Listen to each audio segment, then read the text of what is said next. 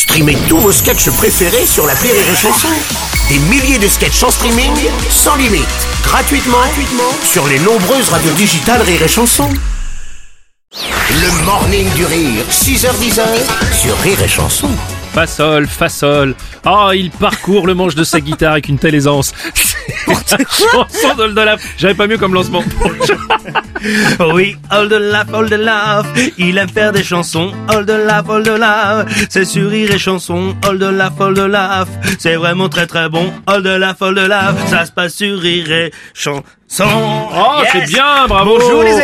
Wow. Bonjour Salut. mon cher Oldolaf et bienvenue avec ta guitare magique comme tous les matins sur Rire et Chanson. Je sais que alors tu as tu as plusieurs passions dans la vie. La Oui. musique c'est une évidence, Oui. mais aussi le sport et le tennis en particulier. Ah, bah là, là, et donc là, t'as envie évidemment. quand même de féliciter Raphaël Nadal. un exploit extraordinaire, euh, un match extraordinaire. euh, voilà, il y a quelques jours de cela, il, il est devenu le premier à atteindre 21 Mmh. titres du Grand Chelem. Donc dingue. évidemment, je voulais rendre hommage à Rafael Nadal, qui d'ailleurs que j'admire pas tant pour sa manière de jouer au tennis que pour sa manière de, de, de savoir compter les points au tennis, parce que c'est vrai qu'au Bah foot, oui, c'est bah, quand il y a quelqu'un qui marque un but, il y a un, oui. et l'autre il Mais a zéro. ouais, Et là au tennis, euh, c'est pas pareil. c'est un peu différent. Le tennis est un beau sport où l'on compte les points facilement. De 15 en 15 jusqu'à 30 et puis de 10 jusqu'à 40. Et là on s'arrête brusquement pour dire des mots comme avantage ou bien des mots comme égalité. Et ça, ça peut durer, durer. Et là si un autre joueur totalise deux points de plus que l'adversaire et on dit jeu et là alors il est content et la partie peut continuer. Ouais, c'est- Et le premier qui atteint six jeux remporte ce qu'on appelle un set tant qu'il a au moins deux jeux de plus que l'adversaire sinon ça continue un peu. Et là, je peux pas. On joue encore jusqu'à 7-5, sauf si on atteint pile 6-6.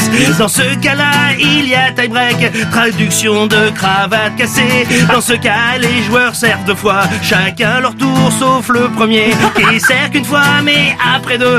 On n'a jamais compris pourquoi tous les 6 points, ils changent de sens, jusqu'à ce qu'un des deux ait 7 points. Sauf s'il n'y a pas de point d'écart, dans ce cas-là, ça continue.